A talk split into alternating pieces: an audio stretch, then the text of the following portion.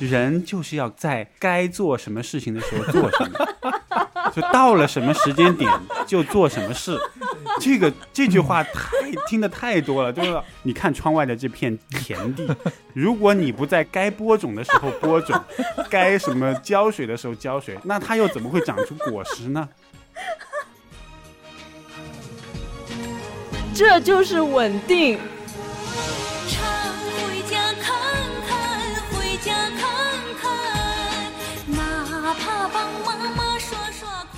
大家好，我们是三个八。今天我们想聊一聊稳定感的话题。稳定感这个词好像最近越来越被大家所谈到了，因为据说经济的下行，现在连年轻人求职也比过去更加追求稳定感了。啊，那到底什么是稳定感呢？我们为什么喜欢或者追求它呢？啊，稳定的对立面是什么呢？好处是什么？风险又是什么？我觉得可能不同年龄阶段的人、不同理念的人对稳定的感知和态度都会有所不同。这里面有很多值得聊一聊的话题。接下来我们就稳定的有请两位老朋友，我们来谈一谈自己对稳定这个概念的感受吧。大家好，我是闷闷。大家好，我是叶三喜。我们是稳定的一个三角组合。哎呦，这个 不太对，这么说，我们是一个稳定的三人组合。哎，也不太对。我们是稳定的三角关系。我先来问大家第一个问题啊，你们平时最多听到“稳定”这个词是从谁那里，又是在什么情况下听到的？因为这个话题是我在我们选题的时候提出的嘛，那来源就是我前阵子呢回了一趟老家。然后现在回老家就感觉越来越深，就是随着我的年纪慢慢变大，我已经渐渐从这个别人家的被羡慕的别人家的小孩，变成了江浙沪不孝女。嗯，这个不孝的三大方面呢，首先就是工作不稳定啊，未来不稳定，以及家庭不稳定。然后呢，就是我跟我家人聊天的时候，这个词就频频的出现。然后像我爸，他就会跟我说：“他说，哎呀，你呀，工作呢就不要要求太高，抓紧找一个啊体制内的最好，要慢慢去经营你的工作。男人呢眼光不要太高，反正差不多 这个是个男的就可以了啊。时间不等人，要抓紧找个人定下来，快点生孩子。”所以我觉得就是就是我们从家长那一辈里面，你就会频频听到稳定就是他对你最高最最大的一个期许了。天哪！所以他们这个稳定指的就是找个工作，然后结婚生子，差不多就是一个稳定的 package 大礼包。我最近呢就在这个稳定大礼包里，就是相当于有一个方面出了问题，就是由于。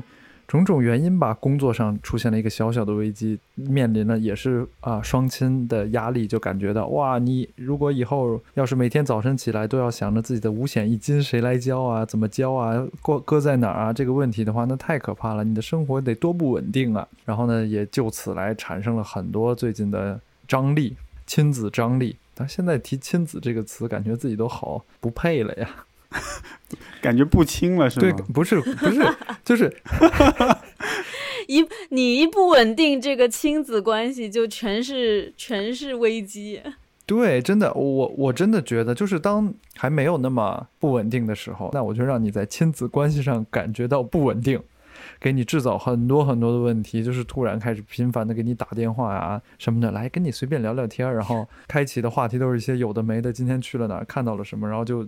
突然问一句：“哎，你工作怎么样啊？你的社保怎么样？”就那他们这个问的稳定已经非常具体，就具体到五险一金的稳定。上班对于他们来说是一个稳定的，但其实就是你上班的时候就有一份稳定的工作的时候，每天早上起来你面对的是职场的真是血雨腥风啊，倾盆大雨啊，每天都不知道在哪会被别人绊倒，都不知道会发生什么危机。每天就是都不得安宁，这真的就是他们觉得的稳定，就是说，OK，你去独立面对这个啊风暴吧，然后他们就可以放心了。哦，他每天都会面临困难，感觉就是他们心中的稳定。嗯，所以我感觉也也我也有这样的感觉，就是父母要的这种稳定，其实是从他们立场出发的稳定。他觉得你已经稳定下来了，但其实你可能身处漩涡之中，或者走向了一个更大的不确定，但这都没关系，只要你在他看来是稳定的，然后他这个心是放下了，他就 OK 了。就是就是对他来讲，他有三个框，就你把这些框填满，至于你那个框里面就是是这个。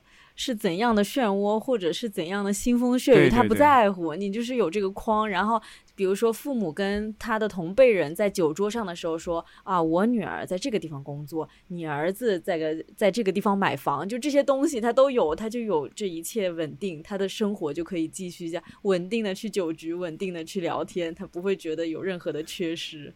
对他稳定的去酒局，稳定的社交，稳定的聊天，但其实这个过程中他的心态其实不稳定。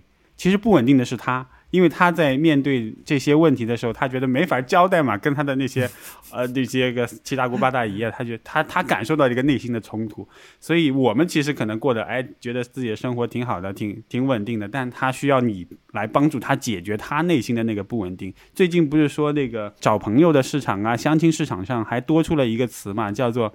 就是在有房有车啊，什么金户啊，什么在这些之外，还多了一个，就是大家特别喜欢写的词，叫做情绪稳定，叫要求另一半情绪稳定。但其实，在这个过程中，我觉得情绪不稳定的是父母。因为他被这个东西拿捏住了嘛，感觉到很。然后他就说了呀：“你结婚了，我就稳定了；你工作稳定了，我就放心了。”对，那就就我们就被拿捏住了。然后他稳定之后，轮到我们不稳定了。对，这个是真谛。你想啊，结婚对我来说，比如说从我现在就是单身的这个状态下到结婚，这是一个巨大的变迁。就我得让一个人进入我的生活，不止进入我的生活，我还要跟他签订非常难以摆脱的这样一个法律关系，对吧？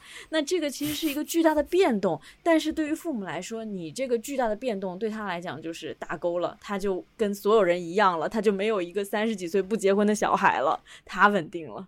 但其实你刚才说这个东西，我就想到一个非常传统的那种俗话吧，你是一个女生嘛，啊，女生应该要稳定。那我就想到之前不是很长一段时间大家说，就女孩子需要稳定，男人就应该出去闯，对不对？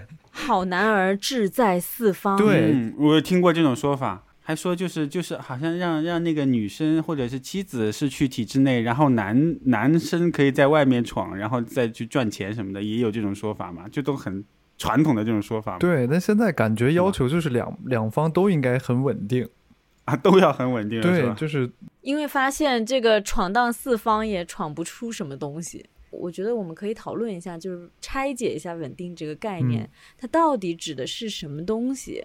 就因为我觉得，首先啊，这这个稳定已经是一种集体的意识形态。我们这个老中人吧，大家就是你看小红书啊，上什么论坛啊，就是你先先是考大学，然后考研考公，然后这个叫上岸，就说明你已经不在这个海里面，在这个漂漂泊，然后不在这个海里面，就是。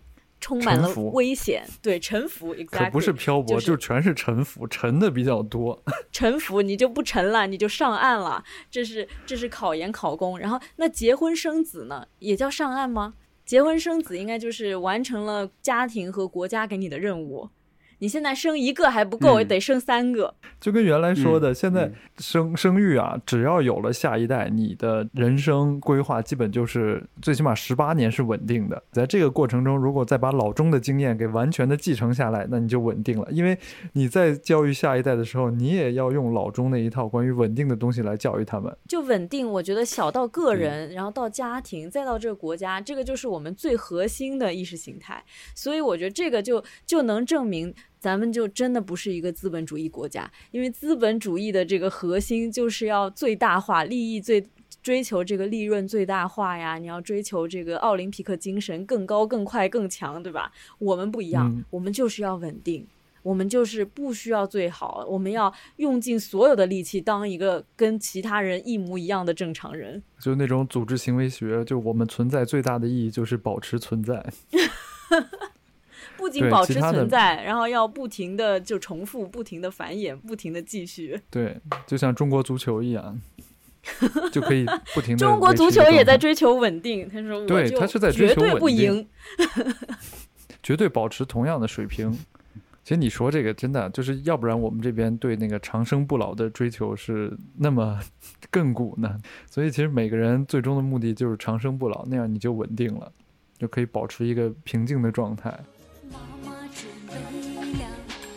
些唠叨，爸爸张罗了一桌好饭。我我我看到“稳定”这个词，很多的时候是解决方案，它是一个最终目标，所以所有的问句基本都是如何让你的感情稳定，如何让婚姻稳定，如何让亲子关系稳定。那这些其实恰恰说明了，这个稳定之前的这些词儿全都是危机四伏的一个东西。你现在如果去嗯查一个说我如何让感情稳定，你会发现，我的天呐，好长好长的一段话呀！这个保持新鲜感，而且两个人要制造情趣跟浪漫，这个东西我就觉得完全的矛盾。你为了稳定，然后你还要去制造一些就是小概率事件的浪漫跟约会，那这不就是背道而驰吗？综上所述啊，我觉得就是大家为了维持稳定，就是在面对好多好多好多的危机以及沉浮。所以我很同意闷闷说的，这个稳定完全是做给别人看的。比如说，你说上岸了，就是我花了很多很多力气，我好像到了幸福的彼岸。因为稳定这个东西，它给你一种幻觉，就是说，once I get there, everything will be fine。就是只要我考上研究生，或者说只要我跟这个还不错的人结婚了，我的未来就一马平川，就是一切都会往幸福的方向走。可是等你真正上岸，等你真正进入了这个稳定的机制以后，就像刚刚三喜说的，稳定需要各种各样的手段来维持维持和平的表面的和平。为了维持和平，需要多强大的军队啊！你想想，所以我就觉得特别神奇，就特别吊诡，因为“稳定”这个词字面上，你觉得就是一种不变嘛，或者一种确定感。然后我最近，比如说我回老家的时候，我就见我一个好朋友，她就是怀孕，然后马上生小孩了，然后她就跟我说，她现在就在剧烈的学习当中，因为每个月你的怀孕的状态都不一样，而且小孩出生了以后，一个月是这样的状态，两个月是那样的状态，就是你每天都要学习如何面对全新的变化。但是她被认为是稳定的生活嘛，因为她已经有有房有有老公有小孩。但我就想，哇，她人生的这个变化速度跟我的人生比起来，真的是太剧烈了。我现在每天的人生有多稳定，就是我一天今天跟明天的变量只有外卖要吃点什么，就这个是我最大的一个变量。但大家为了追求这种稳定，就跟你说似的，我体体重都不稳定了，连女性最稳定的月经都不稳定了，我才能追求到这个啊、一个稳定的孩子，然后还要面临他每天都不一样的成长，对不对？然后其实我也是有朋友，比如说有在备孕的，你会发现他们为了这个稳定吧，要这个测体温，然后吃一些什么药定的，性生活，要稳定的耕地，对不对？要稳定精确到，比如说啊，我们的周几几点来干这个事儿，恨不得都提前约好，然后两个人都沐浴更衣准备好了，以固定容易受孕的姿势来做这个事情嘛。就这个这个的确是很稳定，是挺稳定的，挺稳定的。对，但是你你这么稳定为了啥？你这么稳定就是带来十个月你都搞不明白的体重变化、心情变化、激素变化，然后最后呢又是一个人生巨大的危机，一个巨大的疼痛。我不，我反正觉得你说生孩子这事儿能叫稳定吗？情绪再稳定的人，估计遇到那个时刻也不能面不改色心不跳吧？会觉得说哇塞，我经历了这这么多磨难之后，然后我会迎来一个稳定的生活，好像就是高三一样的逻辑。对，我觉得老中人就永远的活在高三，永远的在等待高三的暑假，可是高三的暑假永远都不会到来。对，但但我真的啊，我我刚刚那个离职也失业，签下离职协议啊，一堆签字儿嘛，签完以后，我突然有一种就是放学了，我觉得哇，放假了，你不觉得这才是稳定吗？你现在就是稳定的没有工作，对，然后就情绪也很稳定。稳定的假期，之所以想高三呢，就是你身边的人呐、你身边的书啊，你要关心的东西，就完全就是再见，然后嗯，开启完全新的一段人生了，这感觉。工作的事情向爸爸谈谈。好多这个稳定的这种规训是来自外界的嘛，不管是家长啊，或者同龄人，或者其他自以为自己过得很稳定的人，所以这个稳定的本质好像是那种你在轨道里面，你在他设定的轨道里面，你就是稳定的。嗯你如果脱离了他理解的生活，他就觉得你不稳定，你对他是一个不稳定因素。嗯，你已经出轨了，你已经脱轨了，你是火火车已经出去了。他需要对我们提出的一个要求就是稳定，你保留在这个轨道里面。但其实我们可能在这个轨道里面过得挺坎坷的。啊，我我觉得你说的特别好，所以就是不是这个内容稳定，而是方向稳定，就是你对方向稳定，非常确要在凿他的轨道里面。必须要进入一个非常稳定的体制工作，然后非常确凿的要在哪一个时间点生一个孩子，生第二个孩子，然后确凿的经历所有人都一遍一遍经历过的痛苦和折磨，然后我们就都一样。我从小听的特别多的一句话，就是我妈说的，说人就是要在该做什么事情的时候做什么，就到了什么时间点就做什么事。这个这句话太听的太多了，就是耳朵都这就是稳定稳定的那个 slogan，而且该是该该做什么呢？那是他说了算的，对吧？嗯那是不是不是是他说了算他说是老祖宗说了算。他他还老要给我举个例子，他说你看啊，就 他要给我举那种特别贴近农民的那种例子来说服我说，你看窗外的这片田地，如果你不在该种 该播种的时候播种，该什么浇水的时候浇水，那它又怎么会长出果实呢？这会给你未来留就是下大麻他会用二十四节气这种不知道，传统的，他会跟你讲哪个节气就该做哪个哪个事情。你现在到了哪个节气呢？就会问我，所以就你 你自己想吧，你自己说吧我觉。得我的生活是隆冬，我我应该冬歇一下，到春天再播种，是不是？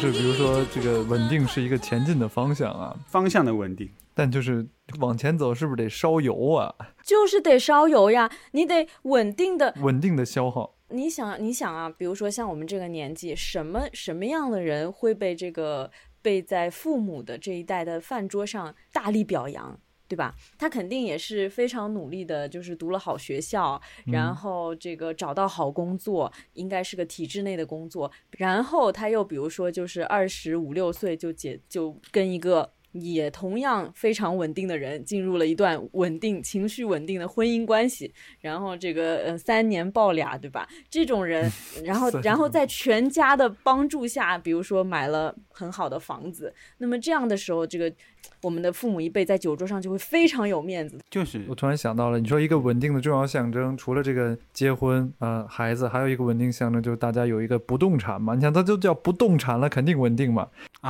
叫无恒产者无恒对，无恒产者无恒心。本来你觉得你有恒产不动产，你就没有恒心对，心。但我真的发哎现，不是无恒产者无恒心，是没房贷者才没没恒心的。他需要的啊就是把你变成一个持续烧油的东西，然后呢，那时候你就嗯会自己去找燃料了。那个时候你就知道稳定是意味着什么。稳定不是为了车停，你车停了肯定稳定。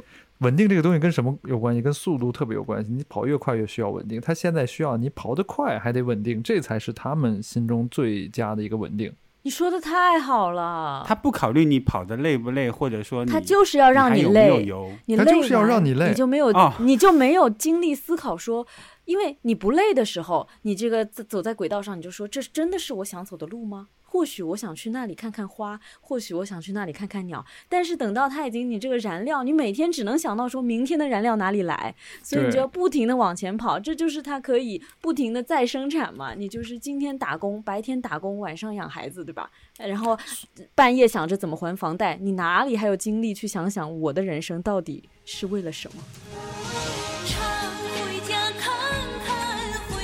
但我觉得我们讲的都挺那个比较这个愤世嫉俗一点哈。但你们有没有特别想要稳定的时刻呢？肯定是有的。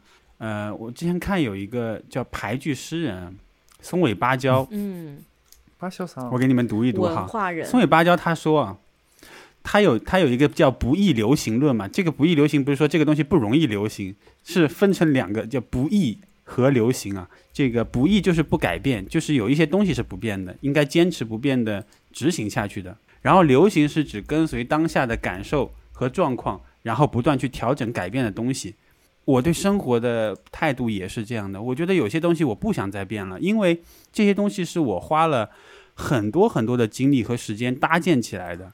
但是还有一些你不舒服的、不想要的部分，你是想要给它就是与时俱进嘛，继续改革它或者把它做得更好。稳定感是每个人都需要的，他肯定有想要维持下去。比如说三十多岁人都希望永远长得像二十多岁、三十多岁，对吧？所以很多人在做很多医美啊什么，去把自己稳定在这个状态嘛。木乃伊也是这个意图的。对啊，对啊。然后很多人健身是希望自己的身体不要维持在那个状态嘛，就觉得我的肱二头肌还不够大，还需要更大，所以他要去练嘛。那个是他要流行的部分，然后这个容颜是他想要不易的部分，或者怎么样。我以为你要说这个松尾芭蕉，要说他那个叫什么“闲寂古池旁，青蛙跳进水中央，扑通一声响”，这个就不稳定了。这个不稳定，你就是那个跳出去的青蛙，你你吵到吵到他们的清梦，叫扰了他们清梦扑通了嗯。不对，但你刚刚讲的那个特别文艺，也特别就是哲学哈。我我刚刚那个问题，嗯我是想说，你有没有想要你妈的稳定的时候？就是你妈那个 version 的稳定。哦哦哦哦哦，那我那我懂你的问题了。那没有，从来没有，因为我妈曾经问过我，你你万一将来后悔了怎么办？就她经常问我这个问题，说？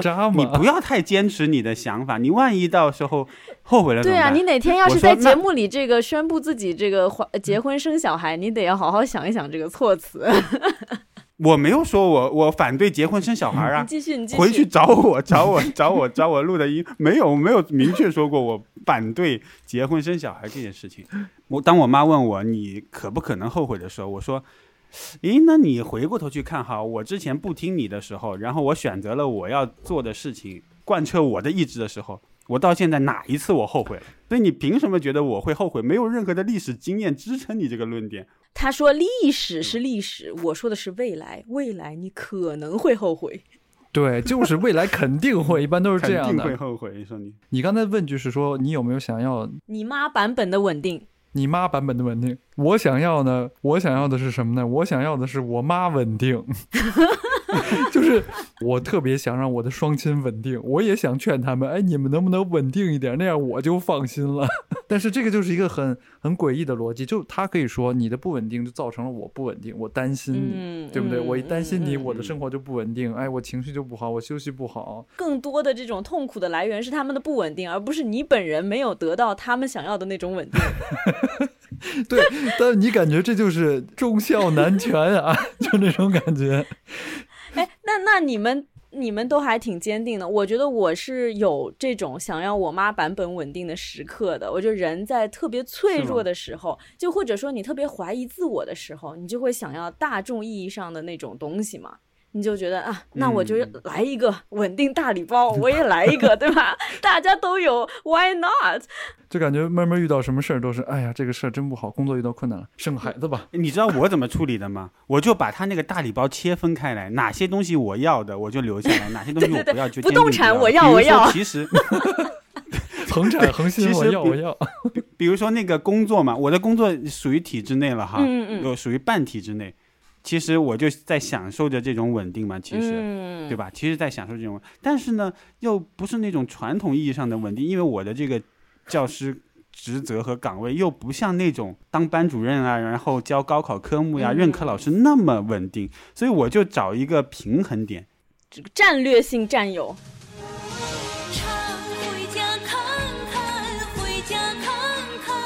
我讲一个，就是最近有一次特别想要我妈版本的稳定的时刻，就是当时就我跟我妈两个人在东京旅行，然后我突然就发高烧生病了嘛，生病了，然后那天我妈就在照顾我，而且我那天就真的很不舒服，就在酒店里面。然后我妈，你知道这种中年女人有多可怕？她就知道在脆弱的时候攻击你。就我那个时候已经嗯，非常非常痛苦，然后我妈突然跟我说：“你看，趁虚而入。对，趁虚而入。他说生病了还是要有个人照顾你。他说也不要再想着找什么帅哥，就找一个人好一点的，会照顾你的。然后我当时啊，真的很难受，我真的很难受。然后我看到我妈这么忙前忙后，然后我就真的，你知道，心里一松。我说对对对，不要找什么帅哥，找一个稳定的人，我安安稳稳的过日子。我说好好好。结果第二天我病好了，然后我就开始哎，跟我妈 往往就是这个时候，是吧？然后跟我妈两个人病好了，就就去这个商场逛，就是去东京的商场就开始这个逛购购物，就开始购物。然后我就说：“妈妈，你看我买件衣服都要挑这么久，都要挑这么好看的，你觉得我能随随便便找一个差不多的男的吗？” 然后我妈就说：“哎，算了算了，就是你这个身体一好，你这个内心非常。”有安全感、非常确凿的时候，你就我觉得就不太会容易被这种老妈版本的稳定所吸引。所以当大家身体好，然后去健身房是身体最好的时候，就特别容易遇到 crash 嘛，对吧？精神状况跟生理状况都非常好你，就觉得给我来点刺激的。给我来点刺激的。是的，是的。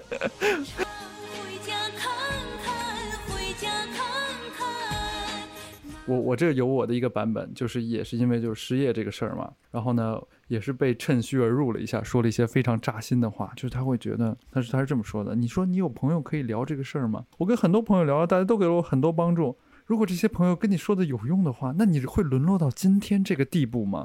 这么不稳定的状况的时候，只有我们才是最关心你的。然后我当时就是不知该如何回答。哦，我觉得这个就是两个方面。我觉得一方面，中国的家庭的确是我们的这个安全网，就是 safety safety 我觉得不是安全网，它就是一个就是能啃的就经济来源跟就是经济来源嘛，因为它经济上它的确是你这个最后的堡垒，但是这个堡垒又是充满了这个刺刀，对就是它一定会在支撑经济上支撑起你的时候，情感上给你剧烈的这种伤害。就像是你要去争取预算一样，你还得就是不光是你的方案要好，你的方案要稳定，你还得有很好的这个情感劳动，你才能获得这个预算来干你想干的事儿。然后包括你做什么东西都要提交申请，也是要这样的。虽然他可能没法直接来指手画脚，但是他的一颦一笑都会给你留下深刻印象。我也有一个类似的这个版本的故事，就是你们有没有过，就是自己单身的时候被虐狗虐到的时候啊？就因为大家经常提这个概念嘛，说嗯啊、秀恩爱啊、然后 好虐啊什么什么的，嗯，尤其是逢年过节呀，或者是什么七夕呀、情人节什么的时候。但是我真的从小到大，不管我是在谈恋爱还是空窗什么的，我从来没有被虐到过。嗯，就是我觉得看别人开心和恩爱，对你那又怎么毫无影响就。他就开心，对我我不会因此而觉得嗯我的、我更孤独了，或者更难受了，或者我如果像他这样多好，嗯，就这种羡慕之情我都没有过。你要是我要是你，我要是你的长辈，我就说你这都是在骗自己。你年轻时候可以这么骗自己，对对对骗得了一时，能骗得了一世吗？我就要这样说到这儿，所以我什么时候会动摇过？去年和前年，我老是扁桃体发炎，然后扁桃体发炎呢，它这个身体又过度反应，会演变成发烧，一年可能来个五六次。然后每次发烧的时候，会有那种就是你在床上累到不呃不想起来，没有力气起来，但是呢又非常饿。如果你不再不起来呢，你就更没有力气起来，所以你就可能如果再继续下去，你就会在这个床上饿死。你就是真真真切切的觉得要饿死。然后谁去给你买药？你已经没有力气刷手机了，谁去谁去给你买药？然后朋友会给你买吗？你去打他们不会啊。对打点滴的时候你的，朋友会陪对吧？你打点滴的？时候，你你你上厕所都要自己一一只手 拿着那个吊瓶，一只手还要 给自己那个对吧？所以我觉得啊特别这个就是家长非常懂，他知道单靠向往是激不起我们对稳定的向往的，你只能靠恐惧。对呀、他是在你最需要那个东西的时候来劝说你嘛。嗯，我我想说的是啊，即便在那种时刻，我还是精神刚强，就是挺住了，你知道吧你？说我就是宁愿在这张床上饿死，我也不可能 为了这件事情而结婚。对 对呀、你觉得这太那个因噎废食了嘛？对不对？你你你一生要生病几次嘛？一年三百六十五天，你生病是几天？然后你自己一个人精神好的时候又是几天？对吧？这是你三十多岁的时候的状态。那那你六七十岁怎么办呢？那六七十岁，我想本来就是垃圾时间了。就是你不能为了垃圾时间的体验稍微好一点到及格线，然后把你现在应该好的这个体验给拉低啊。而且我常常跟朋友说，但这样听起来好像我反婚反育啊，其实真的不是。我们但是大家都我就是在不反婚反育哦。对，我在思考这个问题，就是如果你真的非常确信，就是你的生命中不需要小孩，你把你的朋友花在小孩上的钱，就是保险呀、储蓄啊，任何一种方式，你的晚年都能够非常过得非常奢华。钱呐，钱啊，就是我们当代社会的解药，好吗？大贡献呀，一辈子总操心就奔个平平。而且我刚才其实想要说的是，最后我我这个人精神就是决绝到，哪怕我发着三十九度的高烧，然后我自己一个人拿着吊瓶，上完厕所回来，在那个医院的输液室里面，我的边上是一对情侣，一对大学生情侣在那边腻腻歪歪的，就是那个女生可能在打吊瓶，那个男的正在对她进行腻腻歪歪的一些 呃情感知识，然后在这个时候。我的胃中一阵难受，因为我没有吃没有吃晚饭，我就来打这个吊瓶了。这只手打着吊瓶，我那只手叫外卖，叫完之后呢，我只能吃煎饼，因为一只手能吃的只有煎饼。然后我吃完这个煎饼之后，可能那个因那个消炎药有很强大的这个肠胃反应，所以我这个当场就吐了出来，就是我对着这对情侣 开始呕吐。开始呕吐，他们都震惊了，就是，然后我吐完之后还摆摆手说：“实在是对不起，因为猫 实在是对不起，你们的甜蜜恶心到我了。对不起，不好意思。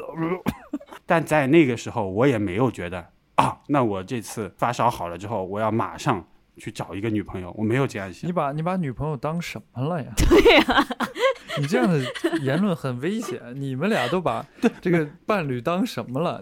不不不，我觉得这个很对对对有道理，就是说你我的意思就是不能因为这些东西去对呀、找。因为你平时不是这样的诉求嘛。但是我觉得生病的时候，你就会就是很害怕一个人。所以，比如说啊，讲到那个就是稳定的婚姻，我就想起来，我之前看一个那个杨丽讲过一个段子嘛。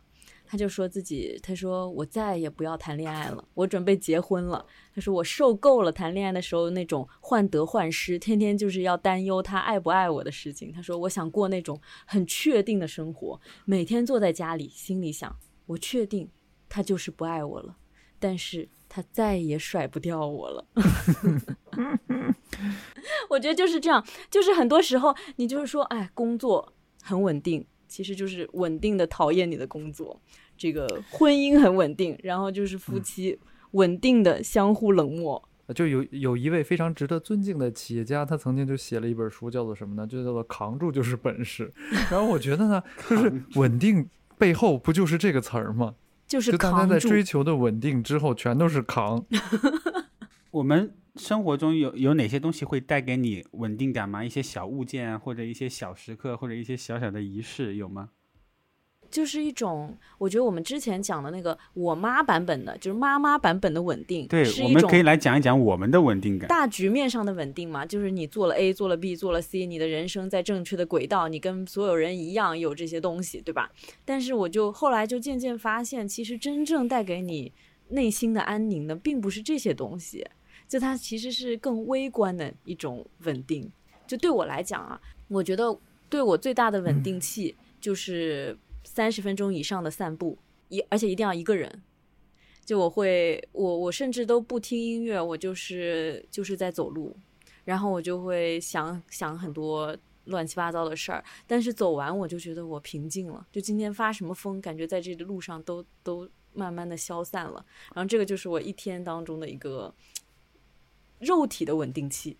我的肉体稳定性跟你差不多，感觉就是我我我很喜欢游泳，嗯，然后呢，我游泳会戴上耳塞，是那种防水的，就是没声音。然后你只需要专注于自己的呼吸，然后呢，让自己别别别淹死就 OK 了。然后一游游半个小时什么的，那那种时刻脑子里会很空，因为有时候你专注于你做的事情，它还不像散步，你可能无意识，你游泳还是要付出一些专注力的，那可以达到一种放空的状态，然后就会嗯，很平静，让我一下子觉得我，好稳定啊！虽然那个状态是漂浮的状态，没有上岸，但一上岸的话，我就发现哇，什么事儿都没了，但是身体好重，就这种生理上的一个、嗯一个疲惫感，还有那种悬浮感，挺让我会觉得稳定的。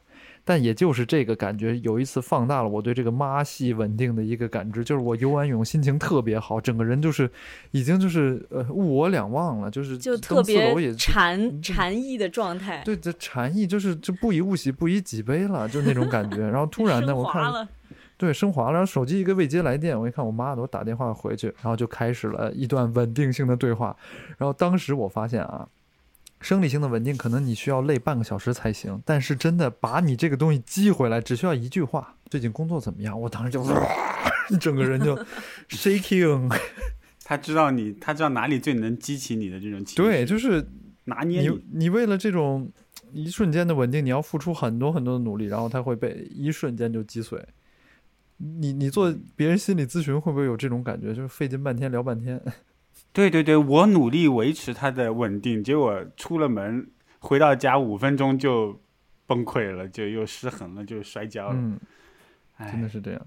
我的稳定都是靠一些人、一些人的支持，比如说，比如说我喜欢看搞笑视频，我喜欢看那些精神特别不稳定的人，然后来维持我精神的稳定。比如说那个，你们可能觉得很俗哈，药水哥 刘波，我有段时间每天晚上睡觉之前，我都看药水哥，然后看他来帮助我。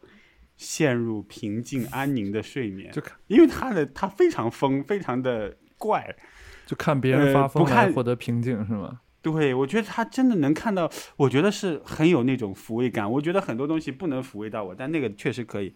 还有就是看那个路易 C K 的脱口秀和路易 C K 做的一些剧，什么比如《路易不容易》啊，我看他那在那个里面那些人的遭遭遇非常的随机，非常无厘头，然后他的生活非常的动荡，然后哦我就看着这个东西，我觉得那你是得到一种相对意义的稳定。我不是对我不是说看人家这么惨，我觉得自己好了，不是这样的，是我觉得我看到了一种同类。嗯，我觉得，我觉得这是正常的，这是人生的常态。这种无常，他把这种东西演出来了。我觉得，因为我的生活也是这样的，那又怎么样呢？然后我就可以平平静的去去睡觉了。这是一种我从文艺作品啊，我我也把刘波放到文艺作品之中了，嗯，把药水真歌的表演放到艺术之中。我觉得靠这种艺术文艺作品能够带给我一些稳定感。还有就是朋友。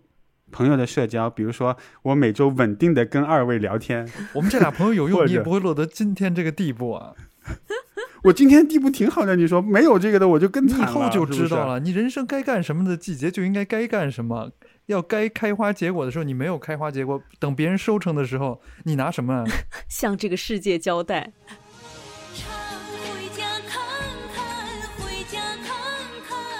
我在那个就是心情不稳定的，或者是整个这个人生不稳定的阶段，特别喜欢看这个日本明治维新时期的历史。嗯，很多就是你看，像什么坂本龙马呀、高山进作呀，他们死的都可早了，二十多岁就已经就是为了宏图大业就死掉了，然后他们颠簸的一生。但你看现在他们在这个书里就非常的稳定了。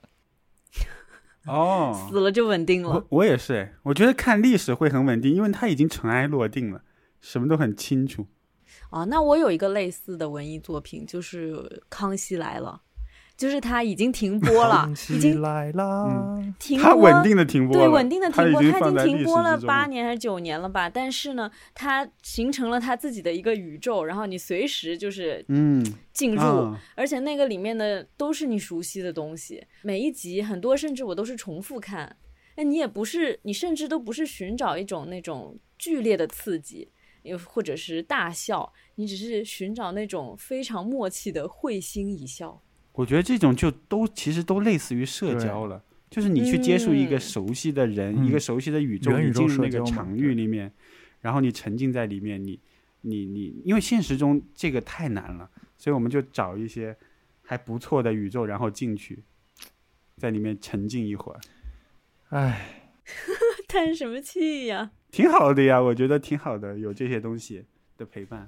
还有就是你看啊，就是包括咱们做播客、做做这个剪辑的时候，我就会很平静。就当你在做一个比较重复性的工作，就是呃肢体上比较重复的时候，就跟你今天跟我说是会进入一种心流状态。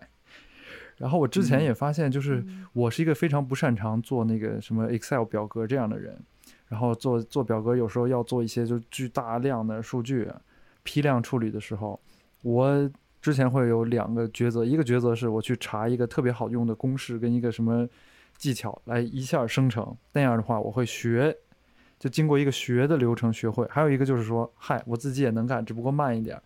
我经常会选择第二种方式，就每一个我都自己弄，然后会重复一个动作，然后我在重复这个动作中可以找到一种内心的平静。我觉得那个瞬间我就想，我好想当一个流水线上的工人，就我只干一个事儿。哦，我也有这样的想法。对，然后我其实还找过那种，呃，有那种微信群，现在想来有点骗人啊。他就说我给你寄来，比如说啊五五百个这个组装圆珠笔的原件，这个原件可能就分四个，嗯一个笔屁股，一个笔头，还有一个笔芯儿，然后一笔帽。你的工作呢，就是把它们给装到一起。比如装一个给你几毛钱，我当时觉得我好需要这个，还有那种串珠子的，就是你可以把这个珠子按照它的图纸串上，然后他给你结钱。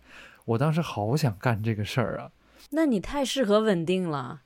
嗯，我觉得大家这可能是都会有都会有这样的向往刻。我对重复性的工作这个忍忍耐力非常之低。呃，我是喜欢那种可以简单重复，但是会有尺寸之功，就是有寸进，就是有一每天有一寸进一寸，有进一寸的欢喜的那种。我觉得那种是最完美的。就是比如说我之前在剪这个呃是音频的时候，这个动作非常简单，但是你能感觉到这个东西它更干净了，哦明白嗯你懂吗？就是我的东我不的是咱们的这简单的个聊天录音到底有多脏啊？就是就是更干净了，更就是看起来更舒服了。解板解板，观众朋友们听到的都是解板。然后我之前还做过一个实习，在我大学的某个暑假，我去我们我的家乡就是一个三线的县城里面的一个很不起眼的影楼。他这个影楼呢，也不拍什么高级的作品，就是拍婚纱和拍一些人喜欢的写真。然后我就进入那个影楼里面，跟一个就水平其实很一般的师傅，每天跟着他打反光板，然后回来把这个呃图片按他说好的程序一道一道的修。但是其实他每天都教我一点新的技术，比如说嗯嗯，新的一道工序，他今天教给我，明天他又会教给我一个把昨天那个工序做得更好的一个方法，然后我每天就重复的做这个事情。循循善诱，对我，我我从那个影楼，因为那个影楼有一点在阁，那个工作室是在阁楼里面，我从那个阁楼钻出来，然后进入到夕阳的这个氛围之中，然后我开着一辆破的桑塔纳，然后往家里下，相当于下班回家的时候，我就开在那个路上，然后我觉得，哎，这种生活还挺好的，就是每天都做这样一个事情，去稳定的地方，一个小的空间里面，然后做你能把握得住的一个事情，但是你又知道你每天都做的比昨天好一点。新闻嗯新闻学院的出路也太太窄了吧？但这个还挺，你也知道，你明天做的事嗯情会、会比今天更好一些。你明天也有也有一点点的那个期待和盼头和那个新奇在那里维持着，然后你知道你的生活在往前，然后你开着车也往前，然后这个阳光也就洒下来。你觉得每天这样的生活，我觉得我有有一刻我想钻进这样的生活里面就不出来了。对，我觉得我们聊的是从一个非常宏观的东西，慢慢进入到这个更更生活的细节里嗯面嘛。因为一开始讲这种，呃，对于长辈版本的稳定生活的那种就是怀疑，好像是说啊，有一些人他追求选择了稳定主流的生活，然后其他的一些人选择一种更动荡、更刺激的或者更不平静的生活，就好像是一种对立。但其实我觉得真正落实到每一天怎么过，其实大家都在追求那种就这一个小时的稳定，或者说我怎么能够得到一些内心的平静。就甚至不是稳定，就是而是平静，一些细小的欢喜。我当然也想在这种瑞士的山野间，从小木屋醒来，四五点钟看着太阳跟雪山，寻找内心的平静，这样过完我的余生啊。那现在就是说，稳定是途径还是目的了？关键现在很多人觉得稳定是一个途径，就它是一个方法了。你要通过稳定的方法，你才能实现一些东西。对对对，你刚才说的是已经幸福了，我们希望这个幸福的画面永远定格永远和稳定下去。但是有些人觉得呢，是你必须稳定，你才能达到那个幸福的彼岸。嗯，我们是觉得你现在在水里稳定就沉了。我们觉得那个不能通向你所谓的彼岸，就是大家的方向不一样嘛。有些人觉得对哈，就永远在嗯路上。永远在路上，永远在下沉，永远在向上游，就是这样。我们今天聊了很多关于稳定的话题啊，但是总的来讲，我觉得我们一开始从对于稳定是抱有一种排斥和叛逆，因为我们一开始想到的这个稳定感，联想到的都是别人给我们的稳定，别人给我们谋划的一种幸福的图景，我们觉得那个东西不是大家想要的，所以我们在这个语言激风之中可能会暴露出一些些叛逆的这种感觉，但是后面聊着聊着，我们就逐渐发现，其实每个人都想要有一点点这种内心的。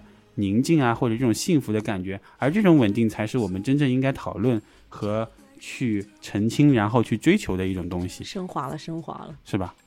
嗯升华了，整个人都透了。听三个八可以让我稳定。对我们稳定的更新着。